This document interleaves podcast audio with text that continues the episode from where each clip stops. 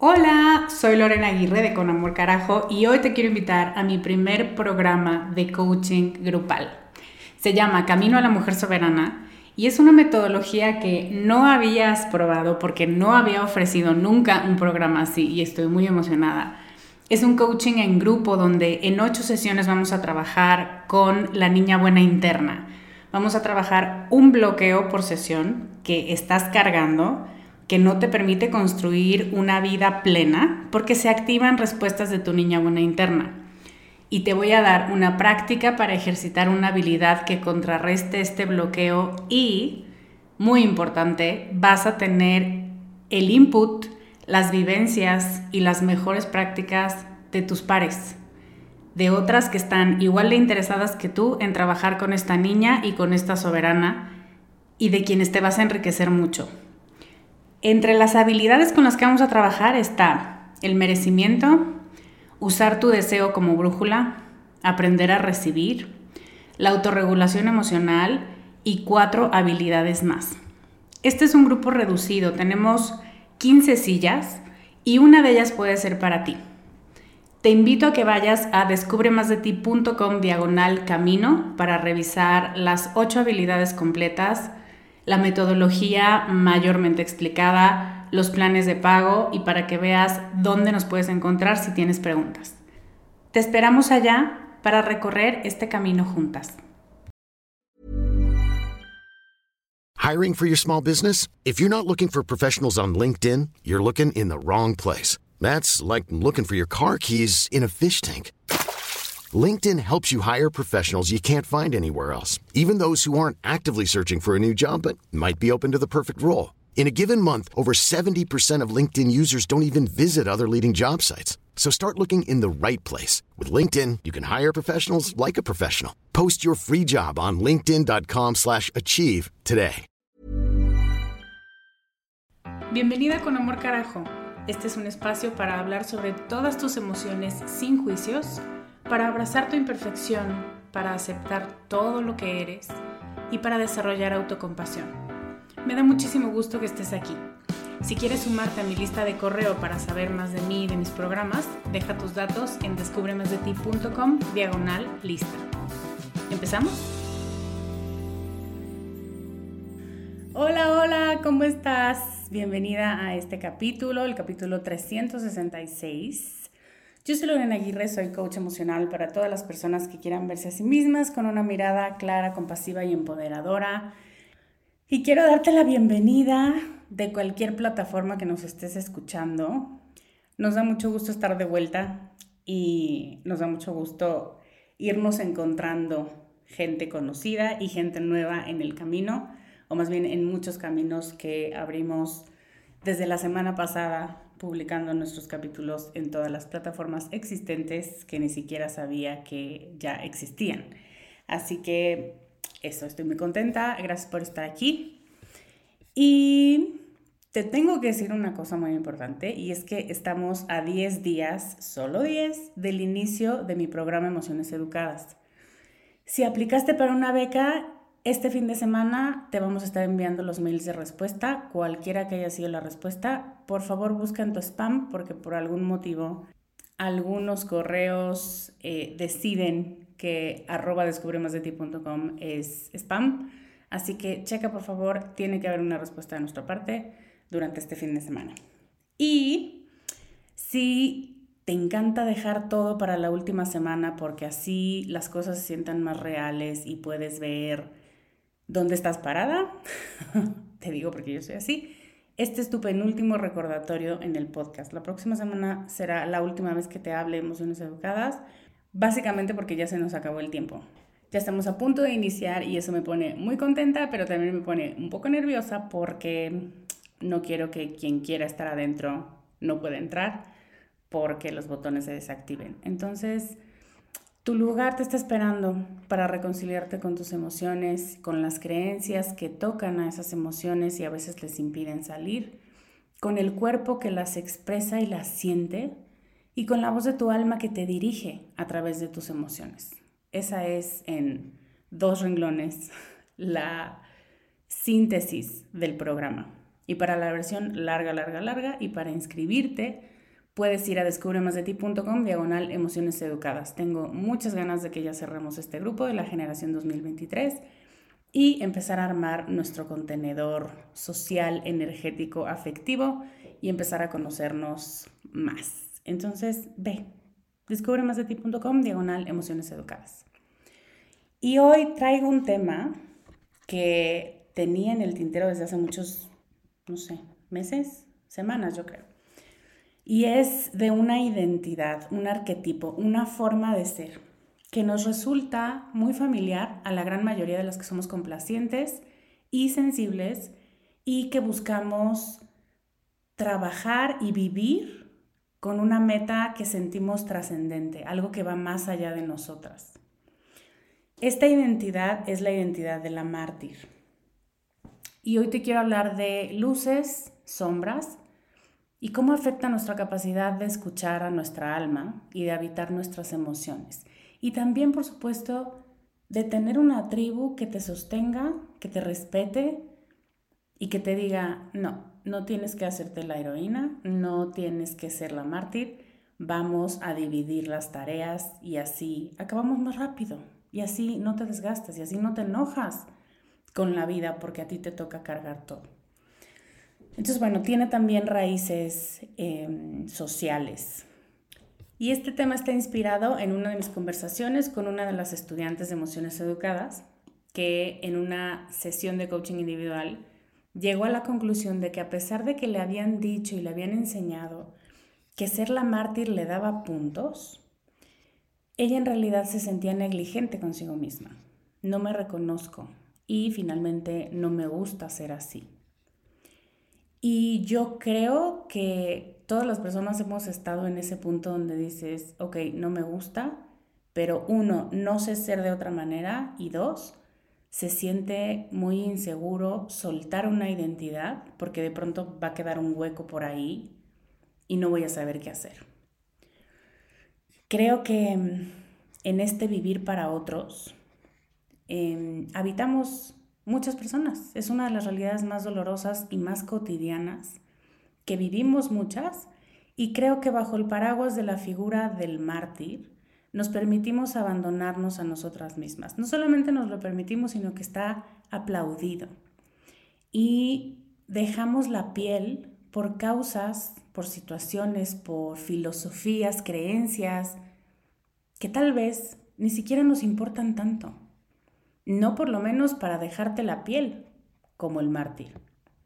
La figura del mártir tiene una parte luminosa y quiero empezar por ahí, porque si te soy muy honesta, no la veía, pero cuando me puse a hacer investigación para el capítulo de hoy, dije, ah, claro, porque todos los arquetipos, igual que todas las emociones y todas las identidades dentro de ti, tienen una función, tienen un mensaje, tienen algo que puedes tomar para seguir construyendo lo que voy a hacer a continuación es soltarte, nombrarte algunos nombres, nombrarte algunos nombres, ficticios y reales. Y te voy a invitar a que notes ideas, sensaciones, mm, en función de qué tanto conozcas a estas personas o personajes, déjate llevar por ideas y sensaciones admirables o positivas que te provocan todos o que te provoca alguno. Voy a hacer algunas pausas breves al final de cada personaje. Ten en mente el mártir, ¿ok? El mártir que defiende causas hasta la muerte. Sócrates. Juana de Arco. Gandhi. Jesús de Nazaret. Malala. Harry Potter. Martin Luther King Jr.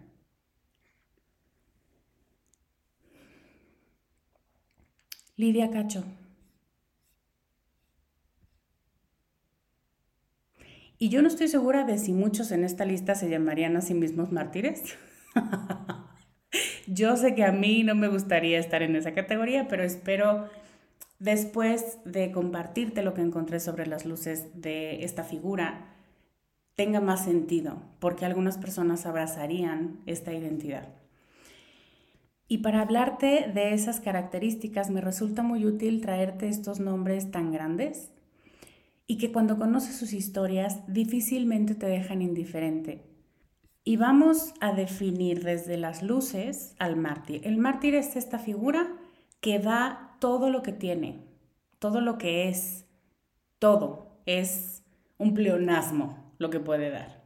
Incluso está dispuesto a dar la vida por una causa en la que cree profundamente y sabe que esa causa beneficiará a muchísimas personas más. Entonces, doy todo lo que tengo y estoy dispuesta incluso a dar mi vida por una causa en la que creo, en la que creo hasta los huesos y que sé que va a beneficiarme no solo a mí, porque a lo mejor yo voy a estar muerta, pero a miles, tal vez, millones de personas. Y con esta definición queda fuera el ego, el afán de reconocimiento por que soy lo máximo, eh, y la figura del héroe, de la heroína. Y los puntos clave luminosos del mártir son la convicción y el valor que le da al sacrificio en nombre de eso que sabe que es no solo relevante, sino trascendente, en un sentido más grande que él, que ella, que ella. Y que si logra su objetivo, el impacto sobre las vidas de cientos, y te decía, tal vez millones de personas, va a seguir aun cuando no esté. Estas son las luces del mártir y me gusta reconocerlas como cualidades de carácter, como elementos que muchas veces son necesarios para formar una personalidad que no se tambalee cuando las cosas se ponen difíciles. Pero hay una enorme diferencia entre Juana de Arco y la mamá de la serie de Act, que sí tiene un trastorno psiquiátrico que se llama síndrome de Munchausen por poder, pero ante sus ojos, y aquí es donde es muy importante reconocer qué tanto el martirio es un martirio y qué tanto es una lucha personal que viene desde unas creencias y desde una postura totalmente innecesaria de sufrimiento. Pero entonces esta mujer ante sus ojos, ella es una mártir, es una heroína, es digna de toda la admiración del mundo. No sé cómo le haces, tu hija va al hospital cada tres días y tú te mantienes entera y fuerte, bla, bla. Hay una enorme diferencia. Uno es un martirio verdadero y te digo, no es justa la comparación porque la otra tiene un trastorno psiquiátrico. Pero justo para darle un poco de matices a esta diferencia, quiero que revisemos algunas sombras. Hay un punto que no aparece, si tú lo ves, avísame, pero no aparece cuando pienso en el mártir.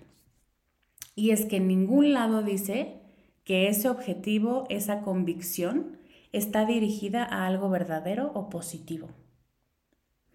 Esto es importantísimo, algo verdadero. Y esta es, a mi parecer, la primera sombra y una de las más importantes.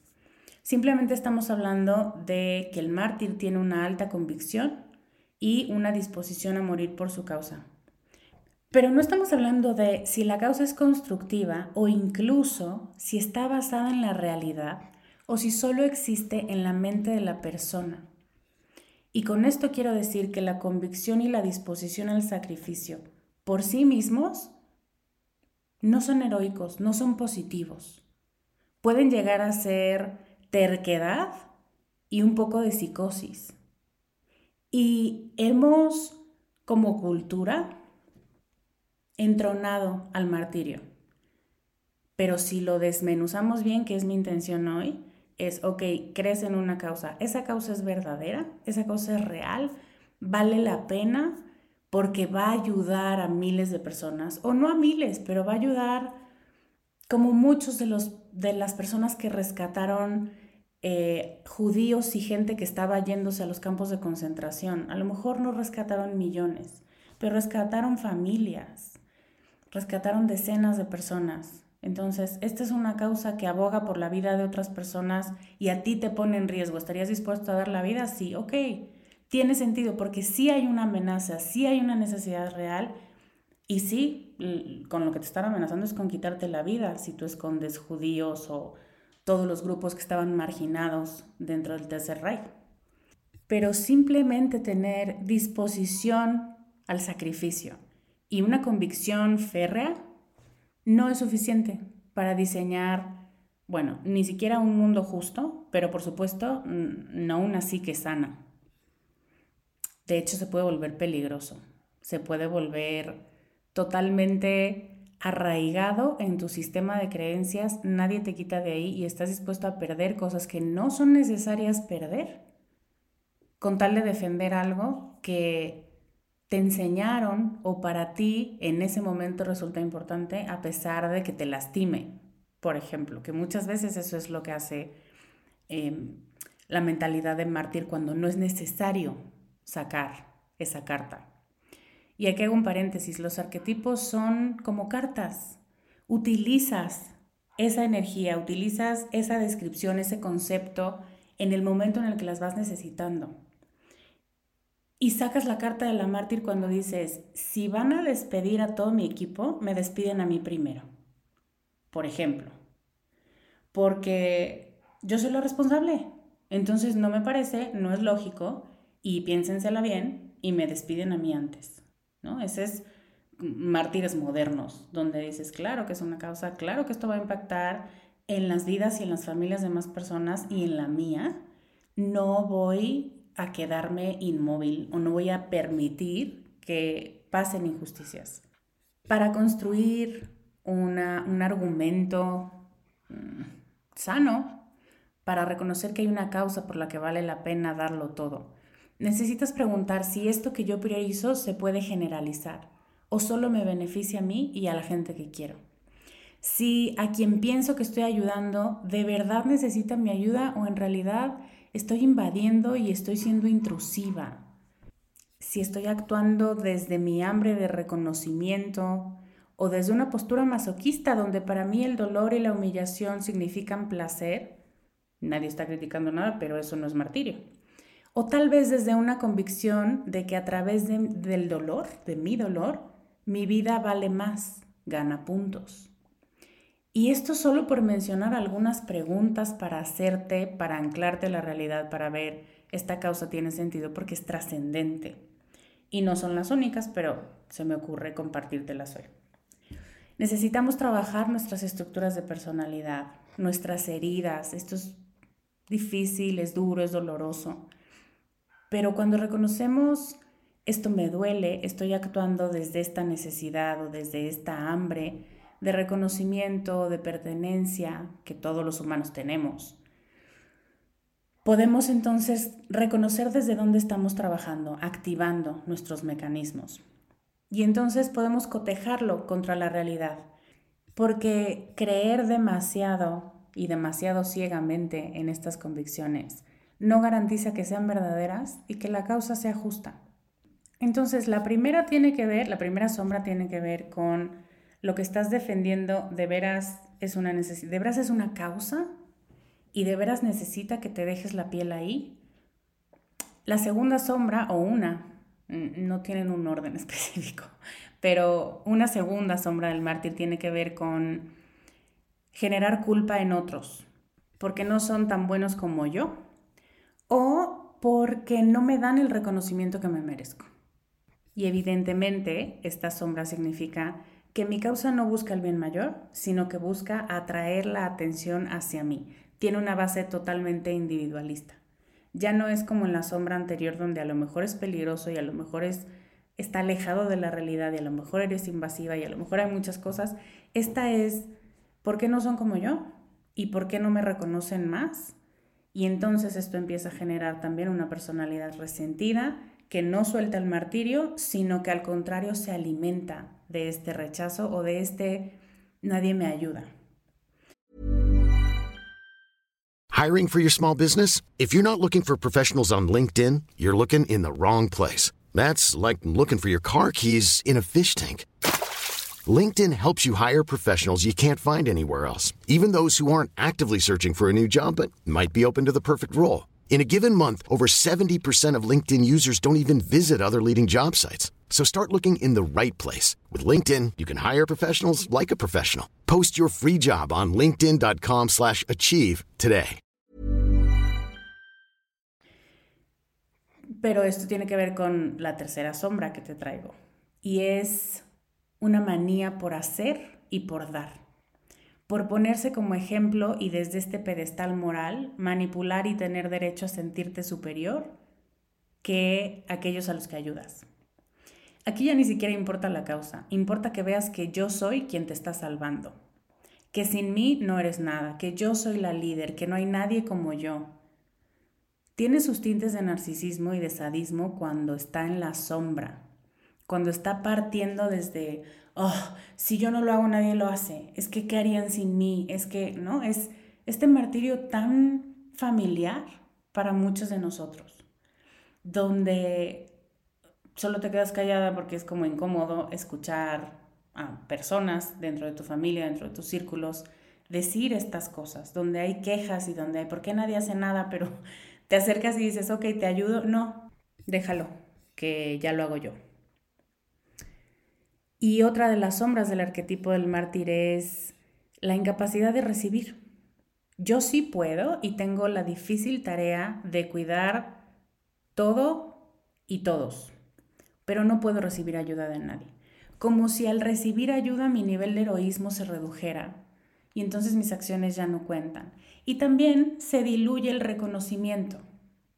Y es cuando esta parte que yo creo que todos hemos vivido, donde tú haces el 80% de la exposición, del trabajo, de lo que sea, y de pronto dicen, muy bien, equipo 4, y tú, ah, equipo 4, pero si soy yo y mis secuaces, ¿no? y es un poco, de nuevo, este individualismo y esta necesidad de reconocimiento, que no necesariamente están en niveles patológicos, pero donde sí dices, ¿cómo? ¿Y no me van a dar una mención especial? ¿Y por qué te estoy hablando de la figura del mártir hoy? ¿Qué tiene que ver con tu vida emocional? ¿Qué tiene que ver con escuchar la voz de tu alma? Hoy tiene mucho que ver. Estoy segura que muchos de los impedimentos, las limitaciones, los muros con los que te topas para convertirte en una versión tuya mucho más libre y mucho más auténtica están basados en historias de sacrificio, en narrativas que te dicen, aunque no te guste, lo tienes que hacer, y o yo sé que no te gusta, pero por favor hazlo por mí porque así me voy a sentir más orgulloso de ti.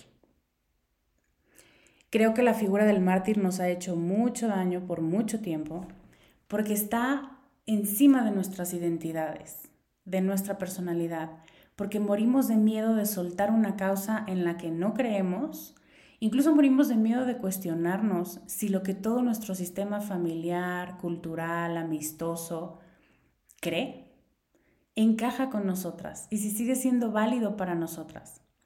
Y en lugar de salirte de la caja donde te enseñaron a pensarte, te vuelves a meter y pones una tapa encima de ti, asumiendo una identidad de mártir, de voy a morir defendiendo esta causa, porque esto es lo verdaderamente importante, pero lo que no se dice y está entre líneas es, esto es por lo que mi familia, mis amigos, mi gremio, mi pareja morirían y yo por lealtad o por miedo al abandono me sumo a esta causa y me hago creer, hago un trabajo mental y emocional para hacerme creer que esta causa es mía cuando ni siquiera me la he cuestionado.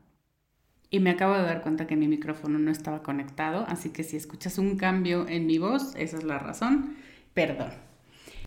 Es súper cotidiano el estar viviendo vidas que no son nuestras, el estar basando nuestras metas de vida y las acciones que emprendemos que según nosotras tienen sentido en función de cosas que importan para nuestra gente, pero no necesariamente importan para nosotros. Cosas que si tú dices, levantas la mano y dices, yo creo en esta causa y la quiero defender, tal vez tu propia familia y tus propios amigos te volteen a ver y te digan, no, no sea ridículo, ¿eso qué? Eso no se defiende que se defiendan solos, que tú dedícate a defender esto en lo que creemos, porque si defiendes esto, entonces tienes un lugar en esta mesa. Y entonces es un martirio involuntario para abrazar un martirio ajeno, si es que esto tiene sentido. Y es muy importante, porque en realidad es como estar viviendo como doble agente, donde reconoces esto es importante para mí, pero no lo puedo decir, y tengo que hacer como que hay cosas que son importantes o peor, convencerme a mí misma de que esto sigue siendo fundamental en mi vida cuando cada vez me importa menos o cada vez veo más problemáticas en defender estas causas y ya no se parecen a mí y no ayudan a construir el tipo de mundo que yo quiero construir. Es reconocer que somos fans del martirio como cultura y como familias y que el chantaje emocional que hay metido en los martirios familiares es súper denso y súper real. Y eso es lo que tiene que ver con tus emociones y con no permitirte escuchar tus voces internas, la voz de tu alma que te dice, no, por ahí no, ese no es el trabajo de tu vida. Dedícate más a esta causa, levanta la voz por esta causa. Esto es lo que importa. Por esto sí creo que vale la pena desgastarte y desvelarte y pelearte con la gente, esto sí tiene sentido, lo otro no. Entonces aquí puedes estar en un punto de quiebre muy interesante. Bueno, interesante para mí porque yo no lo estoy viviendo, pero lo viví, te lo juro que lo viví. Pero es un punto doloroso que necesitas poder ver a la cara y decir, ok, tú no eres, por aquí no va. Si yo sigo este camino, no voy a, no voy a conocerme, no voy a dejar mi huella, no voy a ser quien yo soy porque estoy siguiendo las reglas de quien me han dicho que debo ser. Y te decía que este capítulo está inspirado en una de mis clientes, que es una hermosa, y cuando ella me compartía que se sentía perdida y sin saber muy bien lo que quería, mucho menos cómo diseñarlo, se me ocurrió preguntarle, ¿y qué crees tú que es lo bueno de sentirte perdida y abrumada? y guardó silencio unos segundos y apareció una sonrisa de Sherlock Holmes en sus labios y me dijo, creo que me estoy ganando el cielo. Y el reconocimiento de los demás que me dicen que soy lo máximo, que soy admirable, que cómo le hago para vivir esta vida y para hacer todo lo que hago, pasar por todo lo que estoy pasando, ese reconocimiento es la ganancia que mi martirio me da es muy importante que te diga, necesitamos reconocimiento, ¿eh? Todos los humanos lo necesitamos. Es una de nuestras principales vitaminas sociales. Pero las distancias que estamos dispuestas a recorrer con tal de recibir una palmadita en la espalda pueden llegar a ser muy dolorosas y se pueden considerar autotraición. Donde dices, voy a dejar de ir a un compromiso que ya tenía y que quiero cumplir y que me ilusiona para quedarme aquí cuidando a alguien o algo, la casa, de alguien que ni siquiera quiero cuidar, ni necesita de mi cuidado, ni soy la primera en la lista a la que le toque cuidarlo. Pero mañana voy a tener una sonrisa del dueño de la casa, unas palabras de gratitud o incluso un, ay, eres una santa, gracias por tu ayuda, no sé qué haría sin ti, bye. Es muy poco, tiene muy poco valor y te reclama, te exige, te explota demasiado. Pero te conformas con eso. Te da puntos morales, o sea, te hace buena persona, según este criterio. Te hace sentir, como me decía esta mujer cuando se dio cuenta de lo que ganaba con el martirio, que eres lo máximo, que eres admirable, que cualquier otra persona en tu lugar ya se hubiera ahogado, pero tú eres especial. Eres suficientemente fuerte para poder con todo y el mundo necesita más como tú. Y fíjate en lo insidioso de este discurso, tú eres especial. Y la conclusión de esa frase es, eres especial por la cantidad de sacrificio que estás dispuesta a hacer por gente que no haría lo mismo por ti. Y nos toma un par de comentarios así para que te acostumbres a vivir con el agua hasta el cuello, sentir que te estás ahogando y no quejarte nunca y no pedir ayuda nunca. Todo por tres palabras disque bonitas de alguien que no te ve y entonces no puede ver que te estás ahogando. Repito, no vale la pena sacrificar tanto por tan poco. Aquí no es el reconocimiento que estás buscando. Es demasiado caro. Y te lo digo porque yo fui así, yo fui educada así, yo abracé esta identidad de la mártir no solamente como una cualidad, sino como una personalidad aspiracional, para que me quisieran más. y para que me reconocieran más, porque para mi entorno durante toda mi infancia y mi adolescencia, y siempre que digo mi entorno seguramente pienso en mi familia, y sí una parte, pero sobre todo en mi caso era la escuela, mi gran elemento de socialización de martirio. Para mi entorno era ser buena se reducía a pasártela mal y hacer muchos sacrificios, no quejarte, no pedir nada. Y claro, si le agregamos el componente de género, pues la lotería de la miseria, ¿no? Donde tú no te puedes quejar porque tienes un aguante en los ovarios mayor, ¿no? Casi que por genética y evolución. Todavía no está comprobado, pero seguro que sí, porque aguantamos más. No, no aguanto, no tienes que aguantar. Mucho menos por causas que no son tuyas, mucho menos por causas en las que no crees. No existe el martirio por accidente, ¿no? O sea, como, uy, y de pronto ya estoy haciendo algo que ni siquiera creo, ni siquiera quiero, o bueno, en la realidad sí existe, pero no tiene una justificación teórica, no tiene sentido.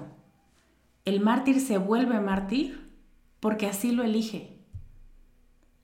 De todos los personajes y personas que te hablé al inicio es, yo sé que si yo hago esto, va a beneficiar a muchas personas. No de pronto por accidente Martin Luther King se encontró dando su discurso de tengo un sueño. No es accidente. Entonces tú y yo no nos podemos convertir en mártires por accidente o por obediencia o solo para no hacer enojar al prójimo. Es de verdad demasiado poco lo que ganamos cuando nos paramos ahí. Creo que ya me alteré. bueno, es que sí creo que es muy insidioso este discurso. Y no quiero satanizar al mártir porque creo que tener una alta convicción y tener una disposición al sacrificio por algo que tiene sentido, es algo que forma el carácter. Pero la gran mayoría de lo que nos hace mártires a nosotras no tiene sentido, no vale la pena. Lo que te decía es muy caro. Puedes estar en desacuerdo conmigo, mándame un mensaje, mándame un correo, déjame aquí en los comentarios. Me gusta poder dialogar al respecto. Y para terminar el capítulo de hoy te quiero dar siete conclusiones de la conversación sobre el arquetipo de la mártir del que hemos estado hablando hoy. Y son siete invitaciones para practicarlas y para enfocarte en alguna de ellas, una a la vez, una a la vez. La primera es asegúrate de que tus convicciones están ancladas en los valores universales. Porque si no, es muy probable que estés defendiendo una causa individualista, muy probablemente heredada en la que no crees. Y eso significa que estás defendiendo algo de manera inauténtica y desalineado de tu esencia. Dos, trabaja en reconocer tus heridas y de quién estás buscando la aprobación y lo que estás dispuesta a sacrificar por unas palabras de aliento o por unas cuantas miradas de qué bien lo hiciste. Y pregúntate si eso es suficiente o si tal vez debas cambiar tu objetivo o el grupo de personas de las que estás buscando reconocimiento. 3. No es malo buscar reconocimiento, solo no tiene sentido que te cueste tan caro, que te cueste tu esencia. Es importante reconocer que necesitamos reconocimiento, pero el reconocimiento nutritivo no viene a cambio de tu sufrimiento. No es un intercambio sano cuando te dicen tienes que pasártela mal para que yo te vea, para que yo te reconozca. Cuatro, ejercita la capacidad de recibir y de pedir. Si tu causa está alineada con el bien común y va a traer beneficios para muchos humanos, es imposible que seas la única persona que pueda satisfacer esas necesidades. De verdad. Necesitas ayuda, necesitas tribu, necesitas permitir que otras manos trabajen por la causa. Y esto tendrá que ver con mi punto 7. 5. Asegúrate de cultivar proyectos que te ilusionen, de tener hobbies, de tener cosas que te apasionan. La focalización excesiva en una sola cosa o en una sola causa lleva fácilmente a la amargura, a la incapacidad para desarrollar herramientas de pensamiento divergente, incluso para la causa que elegiste y que a lo mejor sí es una causa para el bien común, te bloquea cuando solamente estás metida ahí. Y también lleva al ensimismamiento. Entonces cultiva otras partes de ti, además de aquella causa por la que estás dispuesta a dejar la piel. Ya una vez superado, superada la prueba de si es una causa por el bien común, pero no puedo dedicarme solo a esto porque me puedo obsesionar, porque puedo pensar, dormir, soñar con esto y me voy a olvidar de mi humanidad. Y entonces te vuelves una mártir por accidente y te desenfocas por completo de lo que era importante. O te descuidas tanto que ya no tienes fuerza y ya no tienes salud mental y salud física para seguir defendiendo la causa. 6. Ejercita poner límites, defenderte, confrontar. Porque cuando actuamos tanto desde esta identidad de la mártir, nos sentimos responsables de todo. Sentimos culpa por todo y asumimos las consecuencias de los actos de otras personas. No es posible, pero lo logramos. Y nos acostumbramos a recibir solo la basura, solo las migajas y la parte negativa de las cosas. Y eso sumado a nuestra incapacidad para recibir, nos deja sintiéndonos muy pobres, con muy pocas herramientas de reconocimiento propio, de dignidad personal. Entonces, ejercitar la parte fuerte, dura y confrontativa de ti cuando estás defendiendo una causa es fundamental. Y punto 7, ejercita la creencia profunda y radical de que eres digna de felicidad, de autorrealización y de disfrutar tu vida. Déjate claro a ti misma que tener una enorme convicción por algo no significa que esa es la única medida de felicidad para ti. No eres más o menos persona entre más avanza tu causa. No tienes que dar de más, ni tienes que sufrir, ni tienes que sacrificarte siempre por todos y por todo. La reciprocidad es posible y es sana y empieza a abrir posibilidades de que trabajar por una causa justa puede ser divertido, siempre es colaborativo y no necesita que sacrifiques tu esencia. Y de nuevo quiero decirte que si tú has vivido en un entorno que te ha convencido de que necesitas sufrir y sacrificarte para poder tener un lugar en la mesa, para que tu vida valga la pena y te merezcas disfrutar, yo puedo enseñarte en emociones educadas a recuperar tu voz, tu placer, tu esencia y elegir aquellos proyectos, relaciones e ideas por las que vale la pena desgastarte, no por imposición, sino porque son valiosísimos para ti. Tienes 10 días para inscribirte, pero yo que tú lo haría hoy para que no se nos pase el tiempo, porque si de veras eres como yo, las cosas suelen salir un poco accidentadas. Entonces ve a descubremasdeti.com, diagonal emociones educadas, elige el nivel de pago que más se acomode a ti y listo, cada vez falta menos. Muchas gracias por acompañarme hoy, te mando un beso enorme. Yo soy Lorena Aguirre y te veo la próxima semana con más ideas para ser más tú. Bye. Gracias por escuchar el programa de hoy. Si quieres recibir este podcast en tu correo electrónico, inscríbete a nuestra lista en www.descubremasdeti.com diagonal lista. Síguenos en redes como arroba descubre de ti.